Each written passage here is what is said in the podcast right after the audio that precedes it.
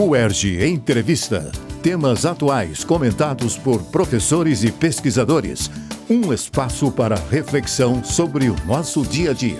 No UERJ Entrevista de hoje, falaremos sobre racismo. Para nos ajudar a refletir sobre esse assunto, convidamos o professor Luiz Augusto Campos, docente e coordenador do setor de comunicação e extensão do Instituto de Estudos Sociais e Políticos da UERJ, o IESP. Doutor em Sociologia pelo IESP, Luiz Augusto Campos é também mestre em Sociologia pela UFRJ e graduado em Ciência Política pela UNB, onde participa como pesquisador associado do Grupo de Estudos sobre Democracia e Desigualdades. Na UERJ, coordena, junto com o professor João Ferri Júnior, o Grupo de Estudos Multidisciplinares da Ação Afirmativa, GEMA, e desenvolve pesquisas sobre relações raciais, ensino superior, esfera pública, teoria social e teoria política, entre outros temas relacionados.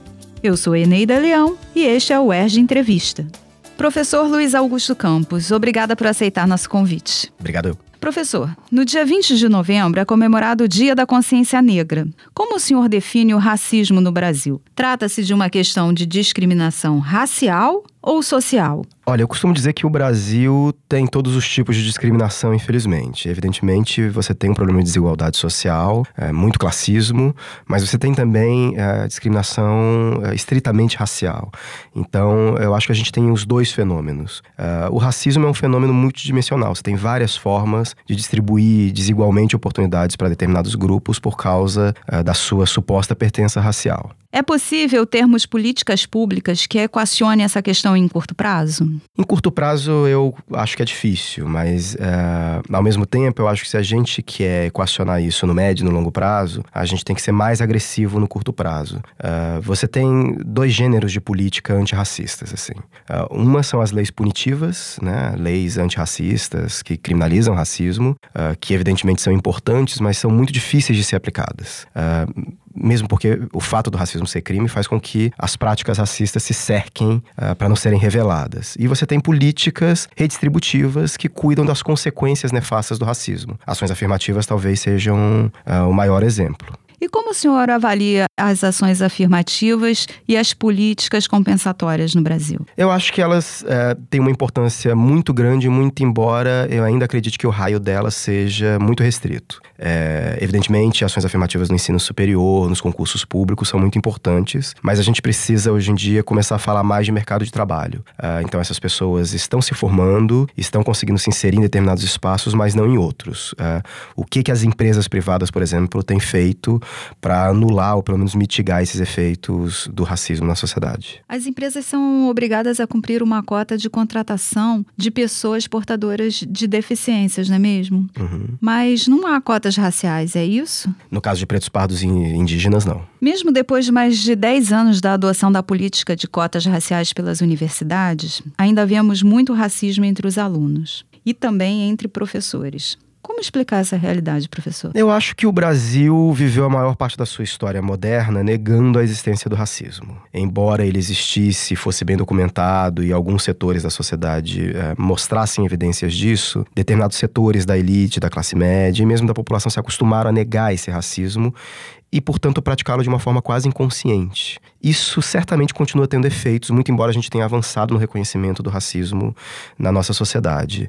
É, um outro problema é como lidar com isso. Né? Se a gente pensasse a universidade antes das ações afirmativas, elas eram dominadas basicamente por brancos. Nesse cenário, você não tem sequer situações para que o racismo se expresse. Você tem uma homogeneidade racial que impede ou torna desnecessária a expressão do racismo.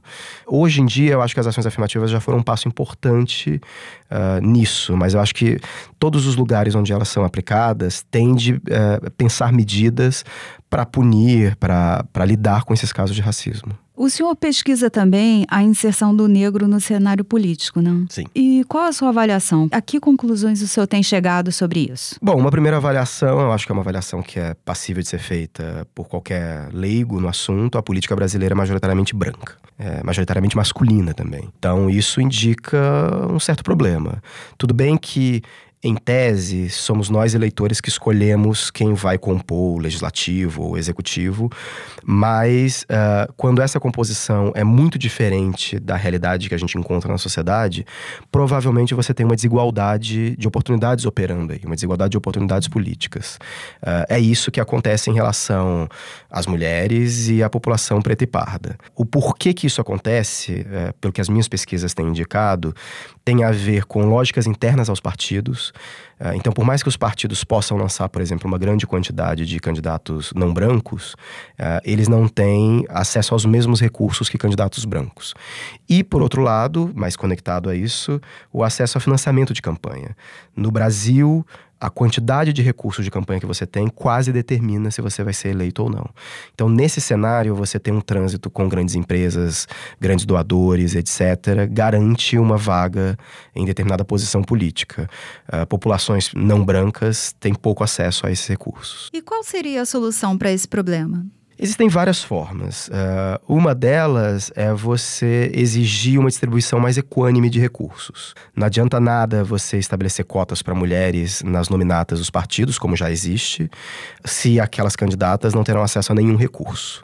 Uh, então é possível pensar em leis que equacionem ou que diminuam essa desigualdade. Isso dentro dos próprios partidos. Isso dentro dos próprios partidos. Também distribuição de outros recursos políticos uh, relevantes, como por exemplo o tempo de televisão.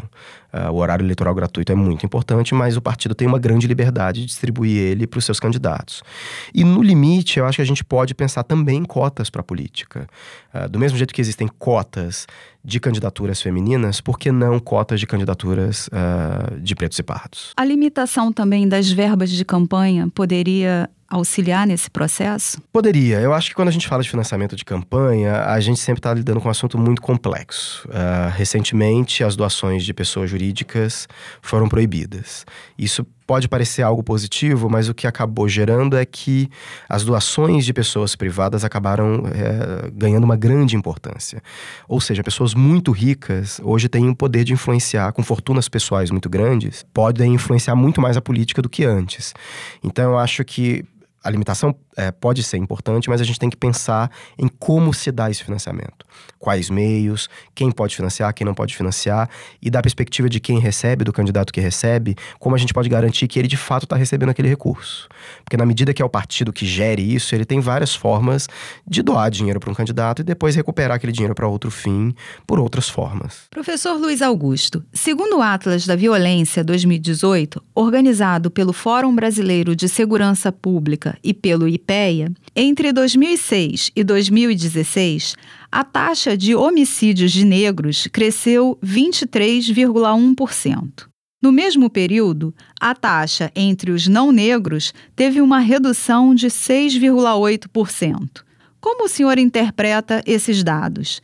Existe uma relação direta entre negritude, pobreza e violência? Olha, eu acho que uh, esses dados são explicados por esses três elementos que você mencionou. Então, a ação policial, a sujeição criminal, ela opera em lugares de periferia, com pessoas mais pobres e a partir, sobretudo, de uma certa classificação racial como eles interagem é algo muito difícil da gente saber sociologicamente, muito embora existam muitas pesquisas. Agora, para além disso tudo, o primeiro dado que você mencionou é um dado muito incômodo e estranhamente surpreendente, ou seja, no momento em que as taxas de homicídio gerais no Brasil têm uma leve queda, quando a gente isola as populações é, autodeclaradas preta e parda, essa taxa aumenta. Então, é, isso indica que a raça é uma variável um pouco mais importante do que talvez essas outras. Professor, para finalizarmos, gostaria que o senhor nos falasse sobre a pesquisa Relações Raciais no Brasil Contemporâneo, a produção em artigos acadêmicos nos últimos 20 anos. O senhor já tem conclusões dessa pesquisa? Escreve-se muito sobre a questão racial na academia? Sim, o objetivo dessa pesquisa é tentar entender como anda a produção em ciências sociais, especificamente em artigos acadêmicos, sobre a questão racial. O que a gente já pode dizer é que houve um aumento da produção acadêmica sobre esse tema, mas não necessariamente um aumento de textos especificamente sobre esse tema. O que a gente percebe é que raça se tornou um conceito importante para pesquisas de outras áreas das ciências sociais, como gênero, como mercado de trabalho, ou seja, houve uma certa diversificação temática. Uma outra coisa importante é que uh, essa própria diversificação temática, né? Então, Nos anos 90, a produção sobre raça estava muito centrada em expressões culturais, eh, grupos musicais, arte, etc. E do outro lado, desigualdades raciais, eh, dados mais da estratificação social. Hoje em dia, você tem pesquisas sobre os mais diferentes temas, além desses. Uma área particularmente importante são as pesquisas feministas sobre raça e que tentam entender aquilo que a gente chama de interseccionalidade, ou seja, como gênero e raça se atrelam e produzem realidades diferentes na sociedade. E qualitativamente, a pesquisa também faz uma avaliação? Como é uma pesquisa sobre os últimos 20 anos da produção, é, é uma pesquisa mais focada em dados quantitativos. Evidentemente, a gente também faz determinadas análises análises qualitativas um pouco mais refinadas sobre que metodologias esses textos têm utilizado, uh, quais são os lugares onde essas pesquisas são feitas e etc. Novamente, de modo geral e simplificado, há uma diversificação nesse aspecto. Então, se antigamente você tinha metodologias qualitativas e quantitativas se opondo, hoje em dia você tem coisas muito mais uh, intermetodológicas, interdisciplinares. Na primeira temporada do ERG Entrevista, nós conversamos aqui com o professor André Lázaro sobre ações afirmativas. E um dos pontos que ele levantou, uma curiosidade assim triste, que embora a, a, academia trate muito, fale muito sobre racismo, são poucos autores negros. Esse dado também é avaliado nessa pesquisa, esses artigos, essa produção acadêmica, também nessa avaliação, vocês também levam em conta o perfil do autor? Sim, é, quando a gente observa nos últimos 20, 30 anos, a gente observa uma predominância de autores brancos falando sobre esse tema. Isso tem a ver com o fato de que a academia foi, durante esse período, muito branca. A gente está falando de um período prévio às ações afirmativas. Quando a gente olha a pós-graduação, mais branca ainda. Quando a gente olha os professores de pós-graduação, ainda mais. Mas uh, outras pesquisas que a gente tem feito, aí especificamente sobre o perfil das ciências sociais em termos raciais e de gênero, indicam algumas leves mudanças. Ainda muito leves, mas ao mesmo tempo que devem ser uh, detectadas. Você tem hoje, por exemplo, uh, associações é, preocupadas especificamente com isso. A BPN, a Associação Brasileira de Pesquisadores Negros, é uma associação que tem pensado em políticas para mudar essa situação. Uma delas é a política de ações afirmativas na pós-graduação. a UERJ adota pioneiramente, novamente, nesse aspecto. E ela é muito importante nesse sentido, mostrando que as ações afirmativas não se encerram nas seleções ou nas cotas para graduação. Professor Luiz Augusto, muito obrigada. E ainda bem que tem melhorado, mesmo que pouco. Obrigado, eu que agradeço. É um prazer estar aqui no programa. No UERJ Entrevista de hoje, conversamos com o professor Luiz Augusto Campos, do IESP. Acompanhe a programação da Rádio UERJ em www.cte.com www.erg.br barra Rádio Erge. E siga a Rádio Erge nas redes sociais, YouTube e Facebook. E mande suas sugestões para o nosso e-mail, radioerge.gmail.com. O Erge Entrevista. Equipe técnica, Daniel Barros, Gledson Augustos e Eduardo Sobral. Locução Alfredo Fará. Produção Rádio UERJ.